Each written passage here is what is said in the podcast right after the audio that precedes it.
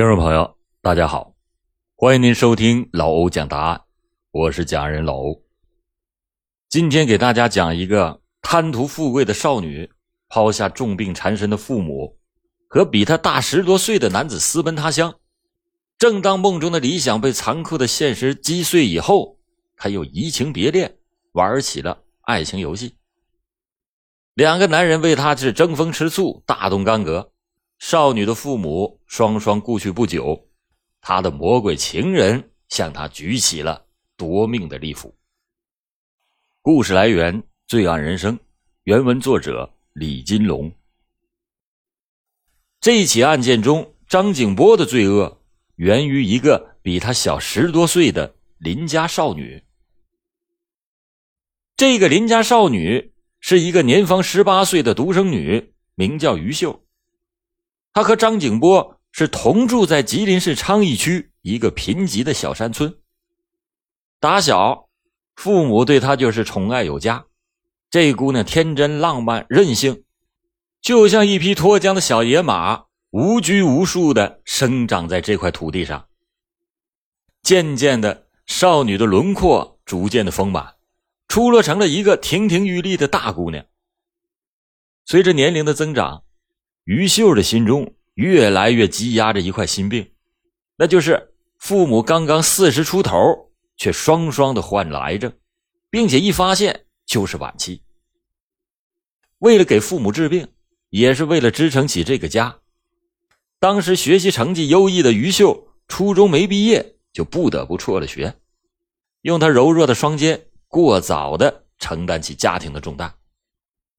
他一边张罗着给父母治病。一边伺弄地里的庄稼，村里的人呢都向他投来了同情的目光。然而，有的人的目光里却流露出邪念。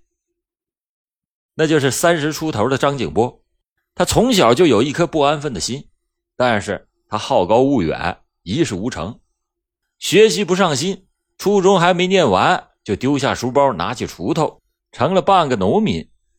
没干上半年农活。张景波就厌倦了这面朝黄土背朝天的苦日子，他凭着自己脑袋的机灵劲儿加入到了打工族。他走南闯北，什么力气活都干过，也通过劳动的双手创造了一些财富。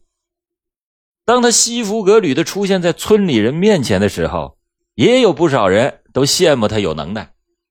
于是张景波就整天的和街里的小地痞们鬼混。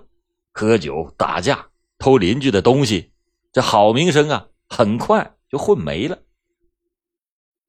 一九九二年的春天，张景波就因为抢劫罪被判处了八年的有期徒刑，在镇来监狱进行劳动改造。到了一九九八年十月份，他提前一年半被释放回家，而且是回到了原来的村子。张景波是家境贫寒，又蹲过监狱。在村里的人缘很臭，这一晃年近三十了，始终还没处上对象。眼看就要加入到光棍汉的行列，张景波不甘心就此罢休，因此他无时不刻不在村子里的适龄女青年中寻找着猎物。张景波在蹲监狱的时候，于秀还是个十来岁的小姑娘，等他出来的时候，小姑娘已经长成了大姑娘。而且是娇艳夺人，在感叹造物弄人的同时，张景波又哀叹自己没有这份艳福。毕竟年龄相差悬殊，自己的底子又不好，条件差一点的姑娘，那谁都看不上她，何况是于秀了。但是张景波就有这么一股啊不达目的不罢休的劲儿，而且什么事都敢想。村子里的人压根就没想到他会在于秀的身上打起主意。直到有一天，他和于秀在村子里突然是同时失踪，人们才不得往这方面想。这个混小子八成是把于秀啊给拐跑了。这个谜底还真叫邻居们给猜着了。自从他见到于秀以后，张景波的心里就再也没有把他放下过。他就暗自发誓，我不管花费多大的心血和气力，我一定要把于秀弄到手。他知道，于秀的父母患了癌症，也没几天活头了，就经常是以探望病人为理由，三天两头的往于秀家跑。每次去，他手里还都不空着，总是百八十块钱的礼品，一拎呢就是一大兜。当时于秀的父母只比张景波大十来岁，张景波在蹲监狱之前还管他们两口子叫三哥三嫂，可是从监狱出来以后再见面，这个称呼就变成三叔三婶了。于秀的父母还在心里直夸他：“哎呀，你看这小子蹲了几年监狱，出息多了，嘴也变甜了，还会来事儿的。这不沾亲不带故的，人家每次来都不空手。”比实在亲戚都强。可是，时间一长，两口子发现张景波总是往女儿的身上瞄，胸无城府的女儿还一口一个张哥的叫着。这两个过来人一下子就看明白了，张景波这混小子，这是醉翁之意不在酒啊，他是在打着如花似玉的女儿的歪主意。从那以后。夫妻俩对张景波的态度是渐渐的冷淡起来，但是这种冷淡丝毫没有惹恼张景波，反而却招来了女儿的抗议。他女儿说：“人家好心好意来看你们，你们为啥对人家那样啊？”面对着涉世未深的女儿，夫妻俩只好是苦口婆心的劝女儿以后少接近张景波，也对他别太热情，免得招惹麻烦。这没想到父母的话却激怒了女儿。这女儿说：“啊，有什么麻烦？你们收人家的东西时候就不嫌麻烦啦？”这小姑娘自小就人小心大，娇惯任性，爱贪小便宜，虚荣心极强，犯了错误也不让大人说。这个弱点不但父母看出来了，张景波也看出来了。张景波就对症下药。主攻于秀，经常到街里买一些女孩子喜欢的东西送去，渐渐的就博得了于秀的欢心。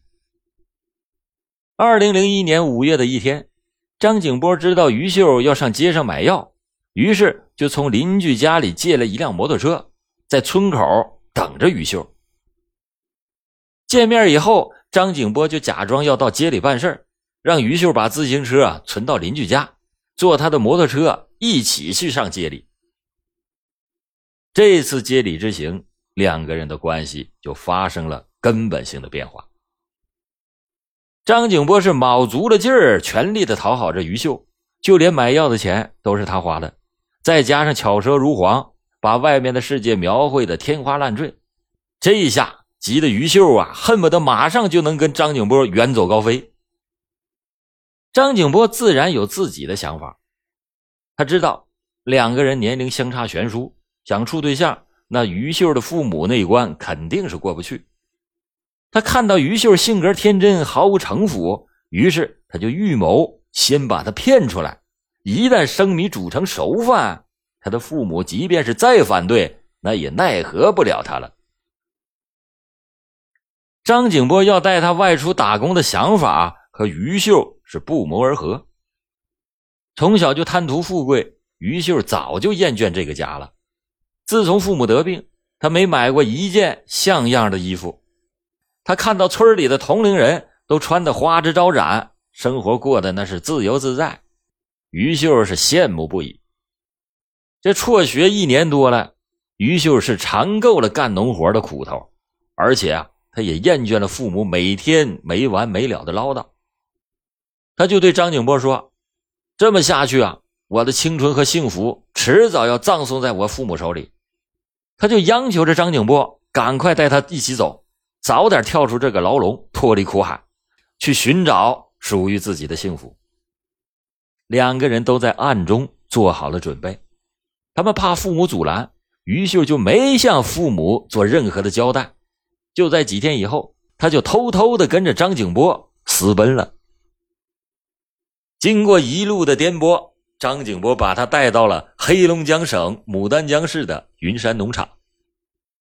到了农场的第四天，张景波就把于秀强行占有了，并且在当地租了一栋房子住了下来。在不知情的人眼里，两个人就俨然是一对夫妻。由于没有任何的感情基础，随着时间的推移，往日的激情也随风飘散。两个人生活了一段时间之后，彼此的神秘感没有了，缺点反倒是暴露出来。张景波自私残暴，嗜酒如命，渐渐的也露出了本性。在离开家之前，于秀是听信了张景波的怂恿。于秀把外面的世界设想的是如同天堂一般，但是残酷的现实把于秀心中的梦想是一一击碎。所谓的外出打工挣大钱，其实啊就是张景波每个月从农场挣回来五百元的生活费，这远远满足不了于秀的奢望。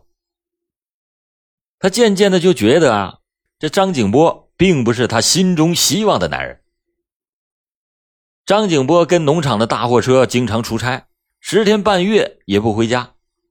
这偌大的房间只剩下他自己，他就感到了孤独和寂寞，并且想起了父母，对当初的不辞而别那是无比的愧疚。这些内心的活动，在他遇害之后，警方从他的日记中也得到了证实。为了一些琐事两个人是经常吵架。于秀是过分的追求金钱，贪图享受，对张景波就渐渐的冷淡起来，并且开始默默的寻找新目标。在当地有个名叫刘立军的出租车司机，经常的往农场送客人，一来二去的，他就认识了于秀，并且是对于秀的美艳垂涎三尺。有一天，张景波到外地出差，家里就只剩下于秀一个人。吃过午饭以后，刘立军到农场送客人，正巧于秀要到镇里要买些东西，于是他就坐上了刘立军的出租车。买完东西以后，刘立军在一家小店请于秀吃晚饭，并且试探性的挽留于秀在镇子上过夜。他看于秀没拒绝，刘立军就在一家个体旅馆包了一个房间，两个人就度过了一个销魂之夜。从此，两个人是一发不可收拾，经常趁张景波不在家之机偷情。每次完事于秀都想方设法的，还要从刘丽君的兜里套出一些现金。两个人是各取所需，倒也是相安无事。但是，天下没有不透风的墙，他俩的风流韵事在镇子上传的是满城风雨，很快也被张景波知道了。回到家里以后，妒火中烧的张景波对于秀是拳脚相加，但是于秀就是死活不承认和人有奸情。那个刘立军在当地那是有一定地位的，而张景波毕竟是个外乡人，他也不想把事情闹大，又都是道听途说，也没有真凭实据，只好作罢。但是从此，张景波就留下了心眼儿，处处的防备着刘立军。为了试探于秀，有一天，张景波就谎称是要出差，几天以后才能回来。张景波走了之后，于秀就急不可待的给刘立军打电话，约他晚上约会。到了午夜时分，张景波是悄悄的潜回到家中，隔门一听，里面一边说着悄悄话，一边进行着那云雨之事。张景波是一腔怒火啊无处释放。他就找来了一根木棒，猛地就踹开了房门，进屋捉奸。果然看到一对狗男女赤身裸体滚在床上。张景波是举棒鞭轮呐，但是他却不是刘立军的对手。他不但没打倒刘立军，还被刘立军打个鼻青脸肿。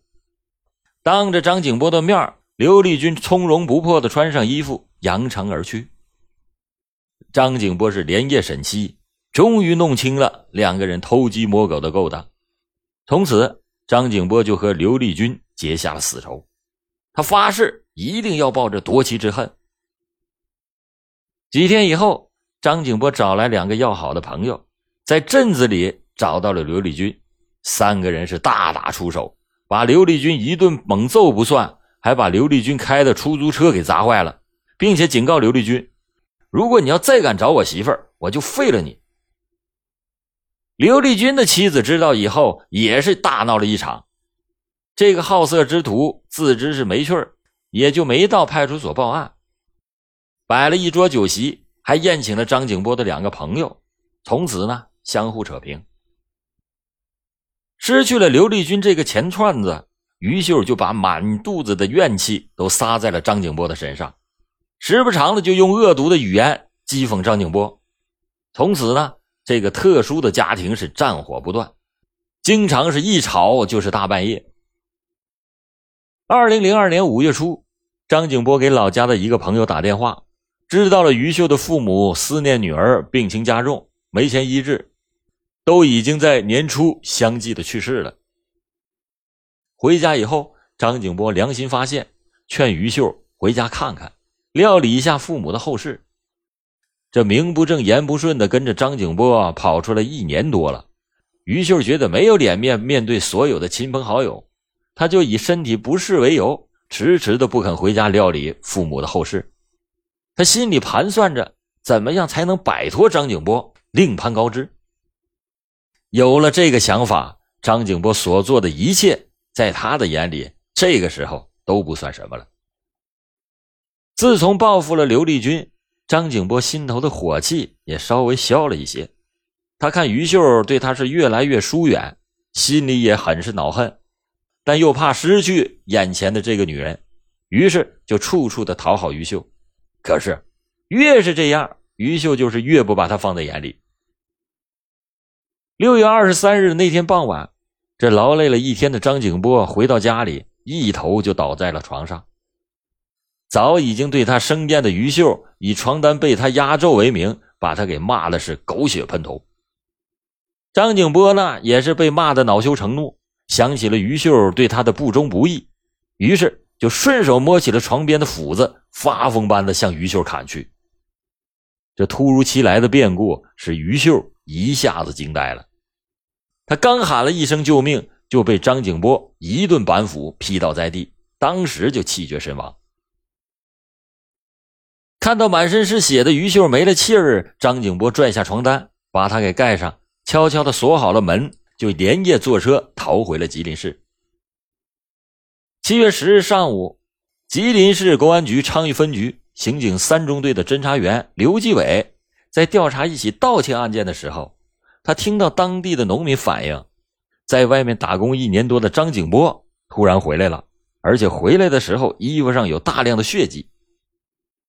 这职业的敏感使他意识到张景波身上肯定有案子。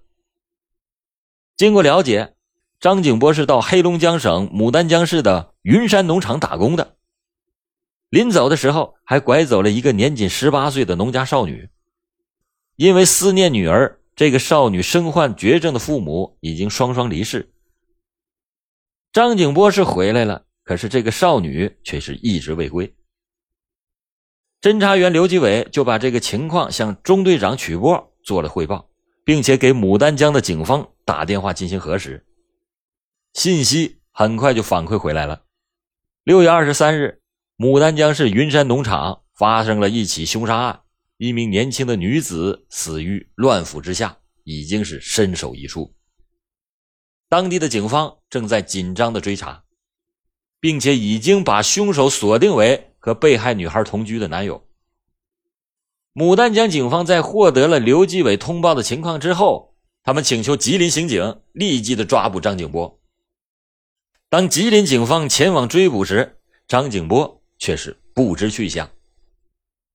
刑警三中队立即的制定了抓捕张景波的计划。经过多天的紧张追捕，七月三十一日，张景波在江苏省盛泽镇一个个体旅店里把张景波给抓获了。八月二日，昌邑分局刑警三中队的侦查员把张景波风尘仆仆的押解回到吉林市。牡丹江的警方已经在昌邑分局等候多时。这杀人隐匿他乡的张景波，做梦也没想到，警察这么快就把他缉拿归案了。更多精彩故事，请搜索关注微信公众号“老欧故事会”，老欧在等你哦。好了，感谢您今天收听老欧讲答案。老欧讲答案，警示迷途者，唤醒梦中人。